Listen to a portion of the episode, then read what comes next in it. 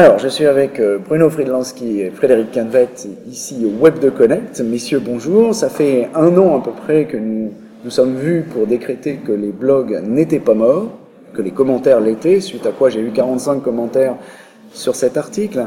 Aujourd'hui, nous allons parler de l'avenir du contenu de marque, brand content, content marketing, en digital bien entendu. Alors, quel est l'état des lieux, selon vous, de l'utilisation du contenu digital par les marques? Alors moi, je trouve que les marques produisent énormément de contenu pour leur activité de tous les jours, pour leurs conférences, pour leurs euh, séminaires en interne, donc que ce soit du contenu à vocation interne ou externe. Et pourtant, elles ne savent pas l'exploiter dans un but de visibilité digitale, d'exploitation sur euh, le web, un blog ou les réseaux sociaux euh, pour que ce contenu soit réutilisé par rapport à leur vocation initiale. Mais au moins, on se pose plus la question de savoir s'il faut en faire. Ah, mais parfois, en fait, il y en a aussi. Euh, ce qui est intéressant, c'est qu'il est devenu, moi, ce que j'appelle multiforme. Avec l'émergence de Facebook, Twitter, les gens se sont rendus compte que le contenu, c'est pas que de l'écriture, c'est pas juste un article de blog, mais c'est également, par exemple, une vidéo, c'est par exemple une image, une infographie. Et là, vraiment, c'est, on arrive à un contenu qui est beaucoup plus riche qu'auparavant. Et il n'est pas nécessaire d'y passer des heures à écrire un article, de prendre un journaliste ou de, de, faire vraiment passer du temps. Tu peux, en fait, avec une image, qui peut être par exemple une vidéo euh, d'un salon, ça peut être une image un peu intéressante avec une manipulation, une retouche graphique, faire quelque chose qui va toucher les gens. Et aussi, le contenu, je vois qu'il est aussi multiforme par sa, euh, son utilisation. C'est-à-dire que tu fais, comme disait Bruno, tu fais une conférence, après tu peux la filmer, après tu peux mettre les slides sur, Power, sur SlideShare, etc., Alors je comprends, contenu protéiforme, euh, complexe euh, et multimédia, mais justement ça requiert certainement certaines compétences, ce genre de choses. Il y a avant tout un état d'esprit aussi. Euh, on, on, je trouve que le, le, cette utilisation des contenus, c'est un peu ce qui se passe euh, dans les entreprises. Elle refonctionne par silo. Je fais une vidéo, bah c'est une vidéo. Je fais un article, bah c'est un article. Je fais une image, bah c'est une image. Alors qu'aujourd'hui, il faut casser ces silos parce qu'une vidéo va être réutilisable et exploitable dans le cadre d'un article, dans le cadre, on en sort des images, on peut reconstruire quelque chose, donc euh, il est multi-utilisable et il faut absolument qu'il soit transversal, transversal avec bah, toutes les utilisations possibles. Diffusion sur les réseaux sociaux, repartage sur les réseaux sociaux, euh, relancer un contenu qui a été publié. Euh, on le voit bien sur les blogueurs qui dont, dont le métier c'est d'arriver à faire de l'audience. Euh, un article, une fois qu'il a été publié, on le repartage, on le retweet, on le remet sur Facebook, on le retravaille, on le relance, que ça soit sur Twitter. C'est un boulot, en fait. C'est un boulot à part entière. C'est aussi un boulot, mais ils ont bien un responsable communication qui doit s'ouvrir euh, au, au, digital comme Alors il se justement, c'est déjà la question. Est-ce que quel est l'état des lieux et de la compétence dans les entreprises? Est-ce qu'ils arrivent à s'en sortir tout seuls? Alors, mon avis personnel, c'est qu'en fait, dans les très grosses entreprises, ou dans les grandes entreprises, en fait, il y a encore une ancienne communication, c'est la vieille garde, qui veut en, fait une communication qui soit classe, structurée, nickel. Quand je fais une vidéo, il y a un super générique, il y a un son qui est nickel. Moi, j'ai déjà pris il y a pas longtemps des, vidéos pour pour ma boîte et euh, c'était sur un salon, un petit peu comme ici, et il y avait un petit bruit de fond. Je me disais mais non, on peut pas se permettre de diffuser ça. Regarde, il y a un petit bruit de fond. Puis là, l'éclairage est pas extraordinaire. Ah non, ça va pas. Je dis mais il faut diminuer son degré d'exigence et avoir quelque chose qui soit plutôt de la qualité en termes de contenu que se figer trop sur la forme. La forme, c'est très bien quand tu fais de la promotion, des, des, pubs, etc. Mais sur un contenu que tu dois faire plutôt régulier de qualité, tu, dois, tu peux te permettre de faire quelque chose de moins bien. Donc, ce qui prime, c'est la vitesse, la réactivité et le partage. Ouais. Oui. Bah, tu, tu, regarde, on donnait l'exemple tout à l'heure, euh, quand TF1 euh, diffuse des vidéos d'amateurs qui ont filmé des, des, catastrophes ou des problèmes ou des émeutes, des machins, avec un téléphone portable et que ça passe au, au journal de 20h, ou même tu regardes des reportages de journalistes qui sont faits un petit peu à l'arrache. Il y a 10 ans, on n'aurait jamais accepté ça à la télé. Et maintenant, à la télé, on l'accepte. Donc en fait, ce niveau d'exigence, il faut le repasser au niveau des entreprises et se dire, je préfère faire de la qualité, peut-être être dans la réactivité, plus que chercher une communication trop lisse. J'ai envie de dire qu'il faut qu'ils se focalisent sur le contenu, le message qu'ils font passer, et non pas l'habillage, l'emballage, euh, dont aujourd'hui on peut s'affranchir presque. Il y a encore trop de langue de carton. de bullshit marketing. D'accord, oui, ça n'a pas changé finalement depuis Web Pages depuis 95 ou 96 en fait. Bah en fait, je pense que c'est parce qu'il y a toujours un petit peu les mêmes personnes qui ne sont pas remis en question et qui refont les, les bonnes vieilles recettes d'avant, sauf Mhm. que les bonnes vieilles recettes d'avant, faut les faire évoluer. On en parlait un petit peu auparavant. Quand tu fais appel à à un journaliste, à un rédacteur professionnel, il va te faire quelque chose qui va être lisse, propre. Ça va y avoir zéro faute d'orthographe, ça va être très bien formulé, mais ça va être chiant. Tandis que maintenant, ce que veulent les gens, c'est quelque chose qui soit qui leur impacte, qui donne Voilà. tout de suite à l'essentiel. Donc je, je comprends cette exigence de baisser finalement la qualité en termes de forme mais l'augmenter en termes de fond.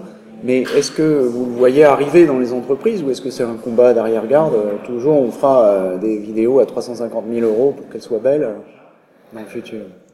L'évolution qui risque de se passer, c'est qu'aujourd'hui, on a tendance à dire que tout le monde est un média. Chaque individu a un téléphone portable et devient un producteur, un créateur de contenu et un média. Et l'exemple avec TF1 et, et- enfin la télé d'une manière générale, ce sont des, des gens, des inconnus qui deviennent des fournisseurs de contenu.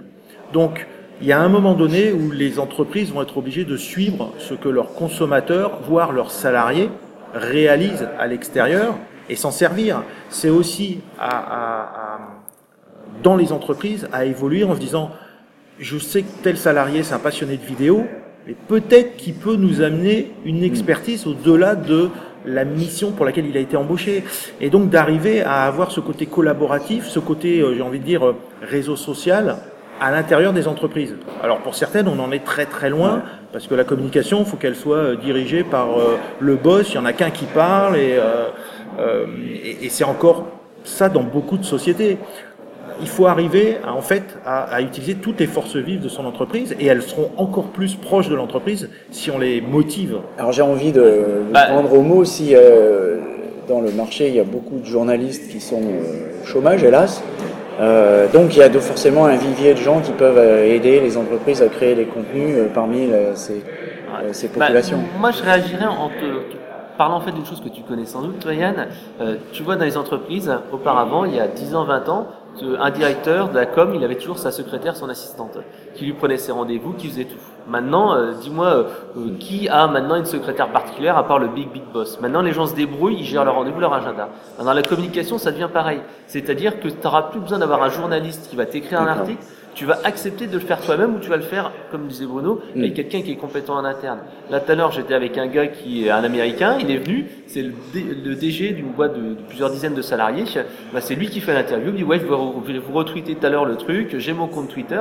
Donc en fait, tu arrives à une décentralisation de la communication qui est plus, euh, comme disait Bruno, centralisée au niveau de la com, mais en fait, ça va être Mm. Tout le monde qui va être acteur de l'entreprise. Et Et, le- justement, faut sortir les experts de la cave. Et est-ce que le pas moi qui vais dire le contraire, mais est-ce que justement le rôle des agences par rapport à ça est pas en train de changer?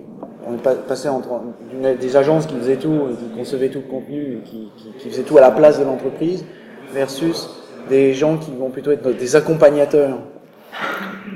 Modèle économique. Je vais facturer moins cher à l'accompagnateur que si je réalise tout pour une agence. Il y a, un changement également de, au-delà de la mentalité. C'est quoi le business model? Aujourd'hui, pourquoi euh, au début sur, euh, sur Internet, on a eu euh, des vidéos avec du flash et des spots de télé? Parce que, parce que je, le fais, je le fais produire, je le fais réaliser, ça coûte super cher. Alors qu'aujourd'hui, euh, presque n'importe qui est capable d'aller jouer avec, euh, avec euh, e-movies, avec son téléphone et de faire la même chose presque.